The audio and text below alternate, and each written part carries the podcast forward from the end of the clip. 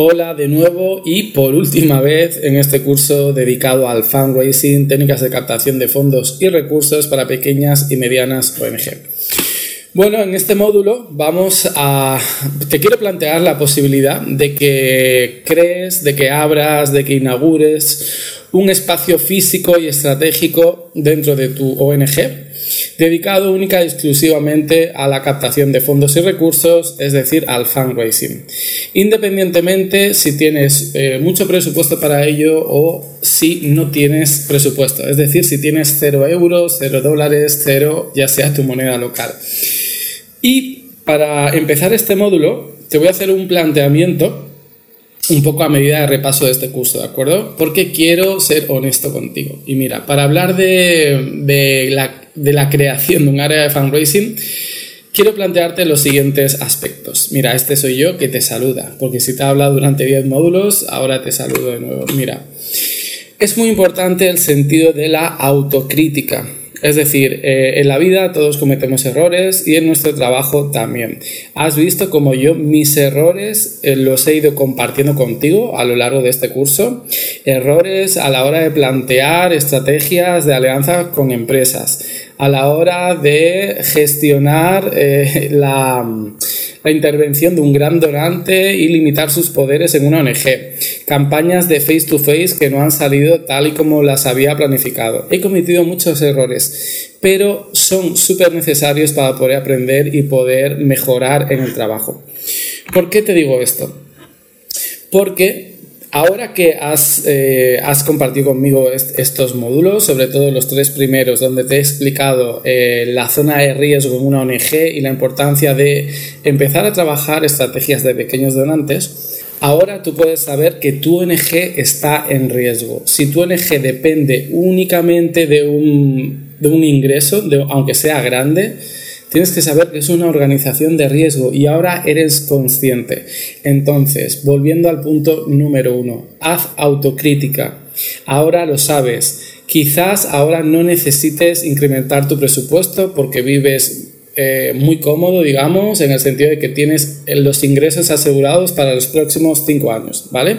Me alegro mucho por ti, pero eso como director o directora o como persona que quiere liderar un área de fundraising no te debe acomodar, sino todo lo contrario, solo tienes una fuente de financiamiento.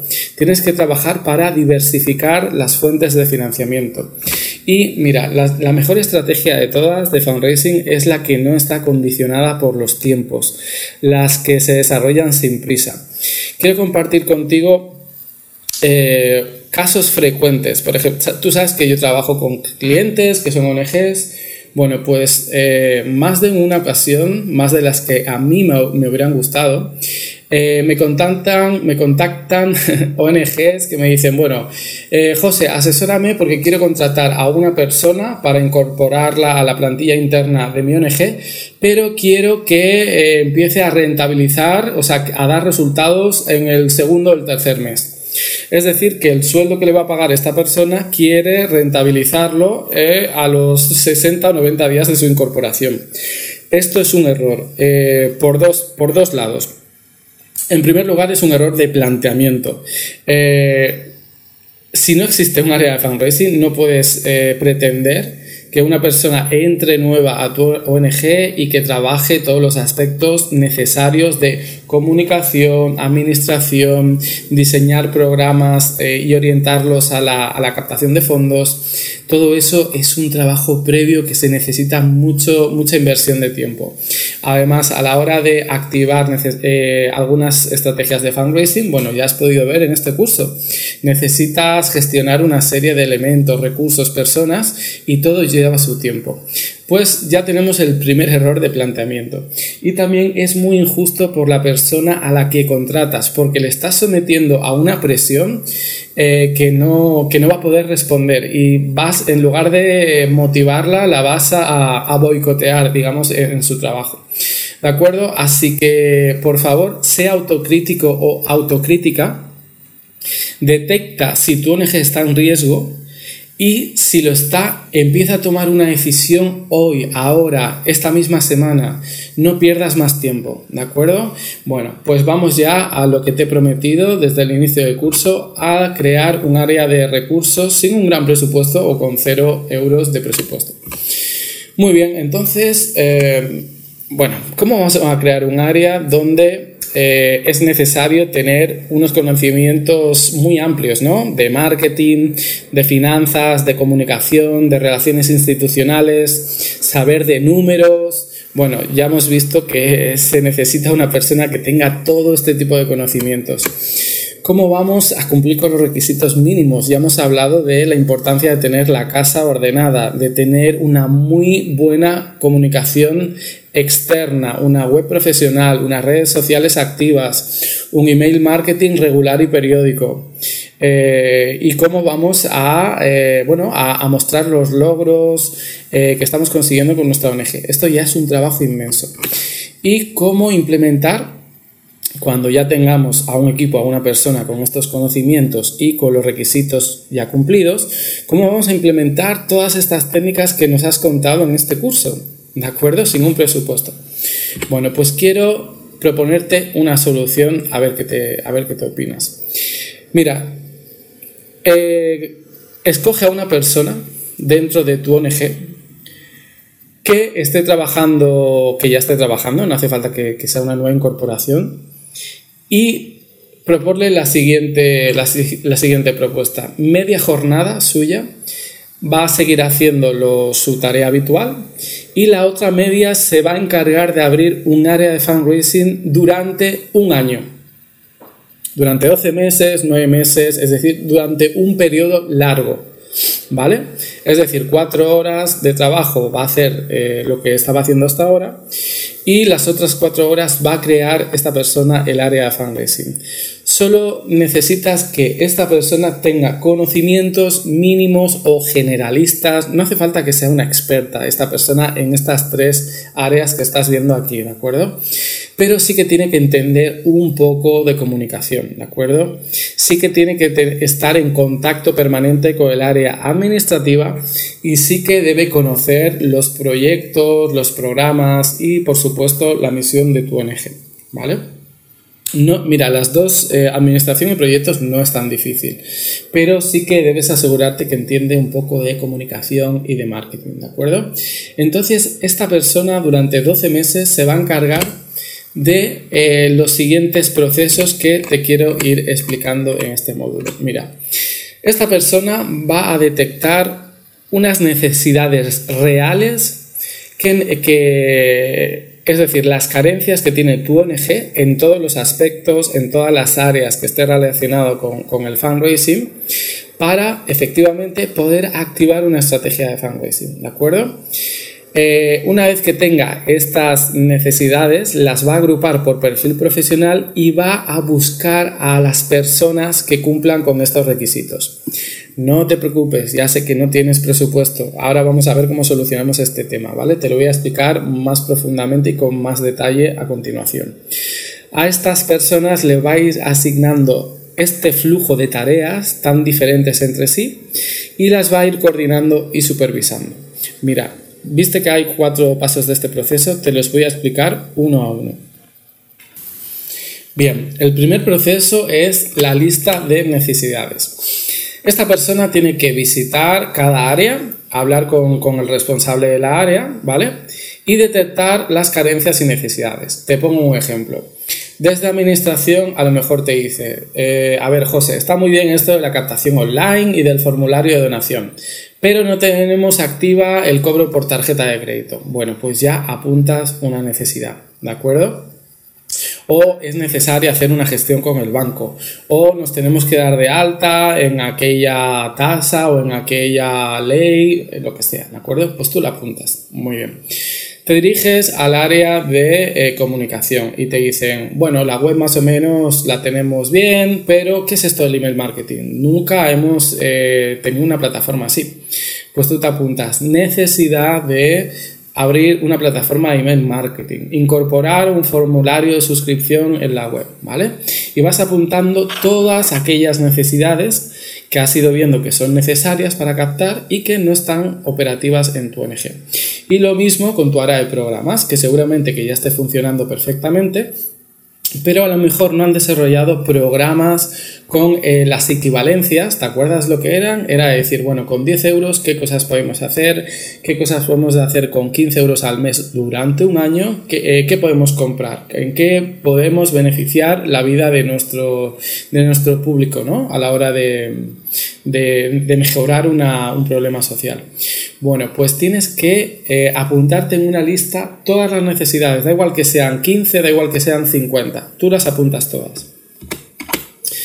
A continuación, eh, claro, porque todo el mundo eh, es normal, ¿eh? cuando faltan recursos, pues hay mucha queja. Entonces tú tienes que saber cuál es una necesidad real o qué es aquello que te han dicho que en realidad no importa tanto. Es, es decir, tienes que discriminar por orden de importancia y justificar si realmente necesitamos tener este proceso activo para activar una acción de fundraising. Muy bien, en tercer lugar, tenemos que por esa necesidad, darle el, giro positivo, ¿de acuerdo? Yo te, yo, te, yo te explico cómo se hace esto. Imagínate que te dicen, es que mira, José, tenemos, es que no tenemos material para entregar a las empresas. Eh, hemos hecho un Word, un, documento que habla de la ONG, pero es que no se puede presentar porque está muy, muy mal hecho, etcétera, ¿vale? Pues bueno, ¿qué te está diciendo? Que eh, no hay gusto estético, que nadie sabe diseñar, por lo tanto se necesita alguien que sepa diseño gráfico, ¿vale? Entonces, eh, esta, esta, parte de diseño gráfico se encargará de hacer la revista institucional, el formulario de donación que necesites para activar una campaña de face to face, el material que necesites también para esa campaña de diálogo directo, ¿no? Una acreditación, un, eh, un, banner, un dossier, un briefing que puedas mostrar a empresas, a transeúntes, etc. Independientemente si aún no tienes planificado cuándo va a ser esta campaña de fundraising, eso no importa. Lo que te tiene que importar es que tienes que ir tachando de la lista de carencias y necesidades todas aquellas, eh, todos aquellos elementos que algún día necesitarás para activar este tipo de, de estrategias. ¿Se entiende bien este ejemplo? Entonces, mira que, mira bien de tener ya una ONG muy caótica y muy desordenada, que nos estamos quejando de que, ay, no podemos hacer nada por falta de recursos, al menos en esta primera parte del proceso ya tenemos identificados todos los perfiles profesionales que nos irían perfecto, que nos irían muy bien para resolver estos problemas ¿no? que tenemos. Muy bien, entonces, ¿dónde buscamos a estos profesionales si no tenemos dinero? Bueno, pues las ONGs, a diferencia de las empresas, pues, podéis tener colaboradores, voluntarios y sobre todo eh, programas de estudiantes en práctica, ¿vale? Que ahora te voy a explicar un poco mejor cómo va esto. ¿Cuál es la distinción y cuál elegiría yo si tuviera que desarrollar un programa de voluntariado? Mira, empezamos del orden de más de menor a mayor compromiso. ¿Te parece bien? Mira, un colaborador es aquella persona que puntualmente viene a echar una mano y ayudar a tu ONG. Por ejemplo, eh, organizamos un evento y hace falta poner 100 sillas en la calle. ¿Alguien puede? Sí, mi hermano puede. Pues eh, esta persona va y ayuda y ahí se acaba su relación con la ONG, ¿de acuerdo? Es un día puntual. Un voluntario es aquella persona que, a pesar de firmar un contrato de voluntario, se compromete de palabra, porque nadie le obliga, no hay ninguna relación, a hacer aquello que ha dicho en favor de tu ONG, ¿de acuerdo? Y un estudiante en práctica, aquí sí que el compromiso es mayor. ¿Por qué? Porque aparte de del lado filantrópico ¿no? y del lado solidario, que es ayudar a una organización no lucrativa, el estudiante en práctica, por convenio en su universidad o en su centro de estudios, necesita cumplir unas determinadas horas y desarrollar un trabajo muy específico para aprobar su asignatura. Y si no lo hace no va a aprobar su, carrera universitaria o su, o su estudio de posgrado o lo que esté haciendo, ¿de acuerdo? Así que ya tienes asegurado que una persona se va a comprometer mucho porque también eh, es eh, se beneficia a él mismo, está supeditado a sus intereses porque si no, no va a aprobar, ¿de acuerdo? Así que lo primero que tienes que hacer una vez tengas necesidad, eh, detectadas todas las necesidades, es investigar en tu ciudad cuáles son eh, los principales centros de estudios, si hay alguna universidad mucho mejor, y e investigar qué carreras están impartiendo y cuáles son los horarios y en el calendario, quiero decir, cuál es el tiempo, la, fecha de inicio y la fecha de finalización en que abren los programas de prácticas, ¿de acuerdo? Entonces, miraste el, siguiente esquema, tienes que hacer algo así.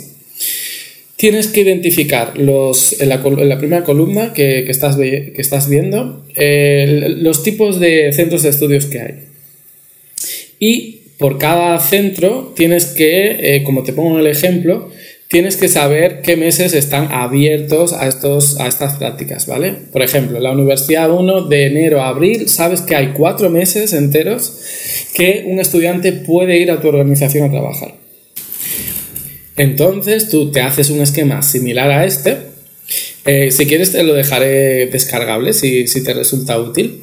Y ya eh, coloreas la franja de tiempo en que puede estar cubierta eh, estos meses, ¿de acuerdo? Vamos al centro número 2, ¿vale? Entonces investigas cuándo abren sus periodos de práctica.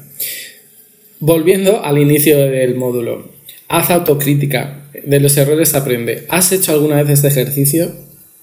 Ya sé que no tienes tiempo, pero fíjate como con una mínima inversión de tiempo eh, puedes eh, solucionar muchos de los actuales problemas que tienes en tu organización. Pero necesitas, en primer lugar, tiempo para, para hacer este trabajo y, en segundo lugar, no necesitas tener una presión de tiempo, porque ya estás viendo que te lo planifico a un año entero. ¿De acuerdo? Muy bien, entonces una vez tengas eh, todas las tareas y las necesidades eh, detectadas, vamos y te lo voy a poner como... Voy a utilizar la web, el caso de, hacer una página web como ejemplo.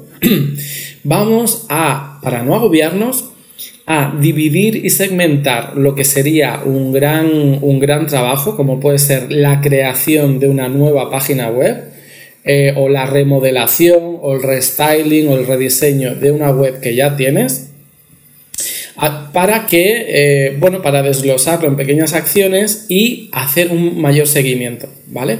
Mira, eh, una web se puede dividir en cuatro apartados, ¿no? En el apartado de estructura, de contenidos, de diseño y de lanzamiento. Has visto que una web es el punto neurálgico para cualquier estrategia de fundraising digital, así que es un buen ejemplo que puedes seguir. Mira, la parte de estructura podemos definirla como eh, la forma en la que va a estar organizada y sobre todo los objetivos que debe cumplir. Así que antes de empezar a movilizar a estudiantes, a voluntarios, a, a becarios, a colaboradores, lo que tienes que hacer es reunirte con tu equipo interno porque este es vuestro trabajo y definir esto, ¿vale?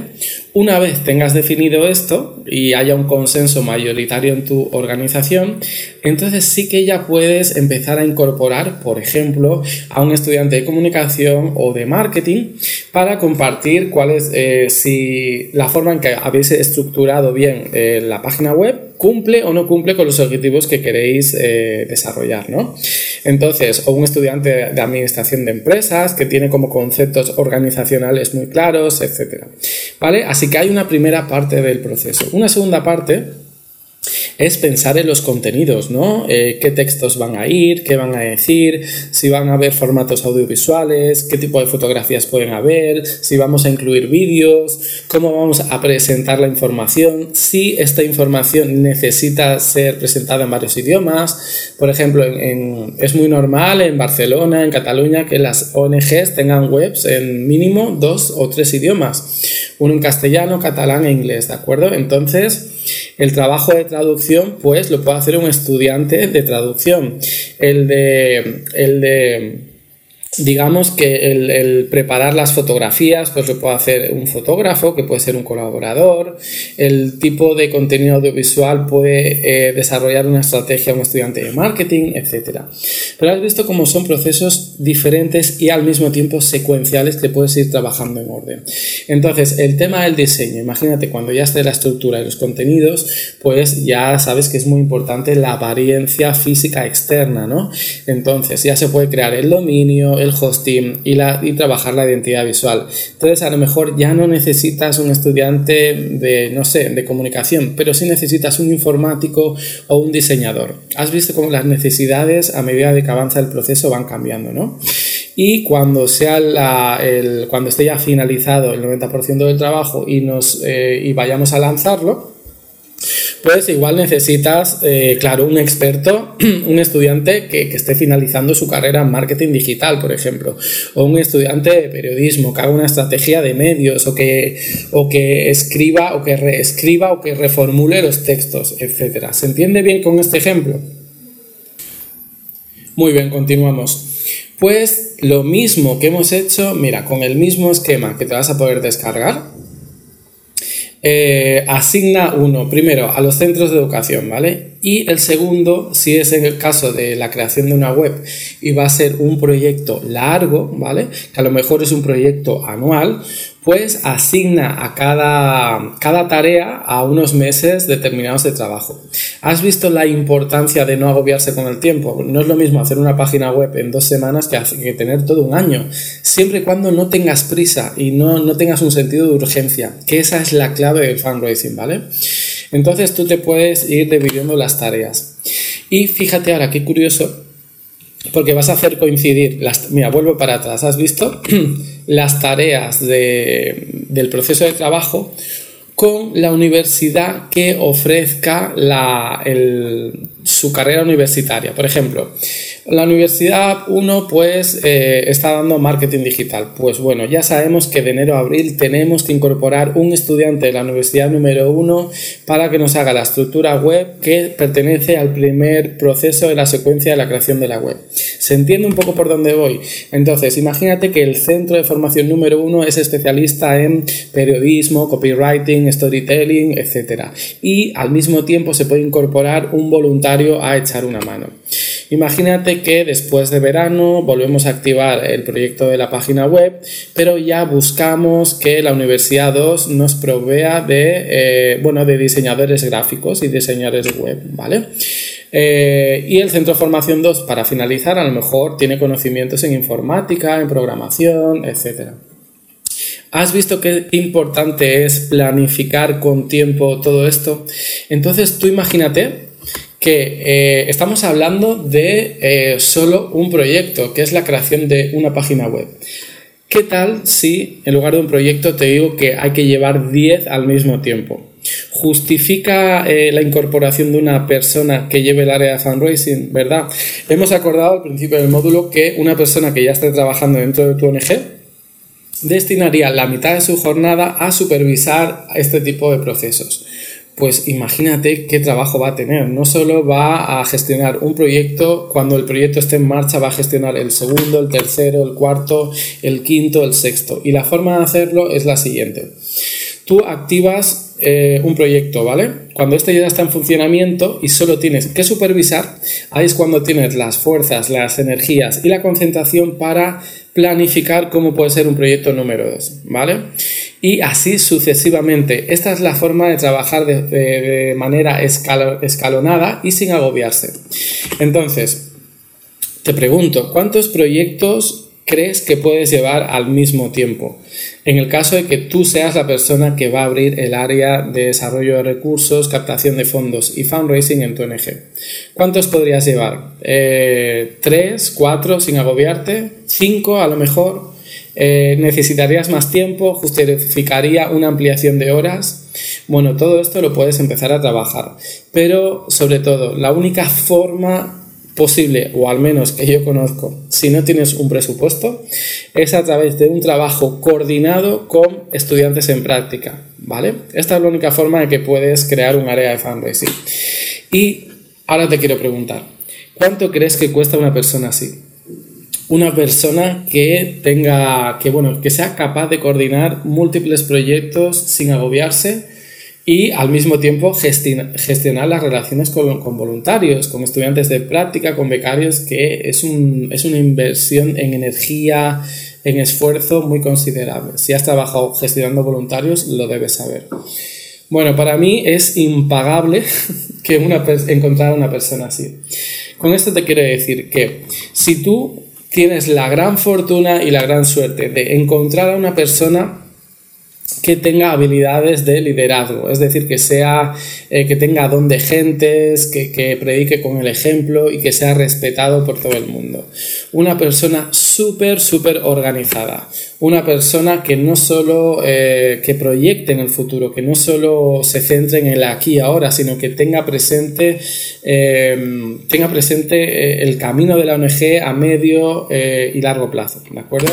Y una persona sobre todo orientada a resultados es decir, que eh, supervise todo y que tenga muy claro los indicadores. Si tienes una persona así dentro de tu equipo de trabajo, por nada del mundo la dejes escapar e invierte en esta persona y dale la oportunidad de que esta persona cree, desarrolle un, área de fundraising porque eh, a la larga va a dar sus frutos. Pero sobre todo no metas una presión temporal de 30, 60, 90 días porque si no, no va a funcionar. Eh, esta persona por, por, cuestiones de, bueno, que, es imposible, como has podido ver ¿no? a lo largo de este, de este módulo. Muy bien, entonces, ¿qué es lo que tienes que saber eh, de este módulo? Que los estudiantes en práctica sin duda es la mejor estrategia para crear de cero un área de desarrollo de recursos, ¿vale? Que es muy importante trabajar por fases, trabajar por tareas, eh, dividir el trabajo, segmentar eh, los ciclos, los procesos, las secuencias y sobre todo saber qué tarea se debe finalizar para poder empezar la siguiente. Y sin duda alguna el aspecto más importante, no solo de este módulo, sino de todo el curso entero, es que eh, cualquier acción de fundraising depende un 70% de la persona que lo va a llevar a cabo. Ya puedes haber diseñado la mejor campaña del mundo para llevarla a, a telemarketing, a diálogo directo, etcétera. Pero si la persona no tiene energías, no tiene eh, pasión, no, tiene ganas de hacer nada, mm, va a fracasar seguro. Así que encontrar a personas especiales, que sean proactivas, que siempre tengan una sonrisa y que siempre tengan ganas de ayudar, es lo más difícil sin duda. Pero si tú tienes una y conoces alguna, invierte en ella sin ninguna duda. Y bueno, así hemos llegado al fin de este módulo y al fin del curso que espero que te haya resultado de mucha utilidad. Ya sabes que puedes escribirme cualquier comentario a través de la página web o de mi email que ya sabes cuál es. Buenos saludos y nos vemos en el próximo curso.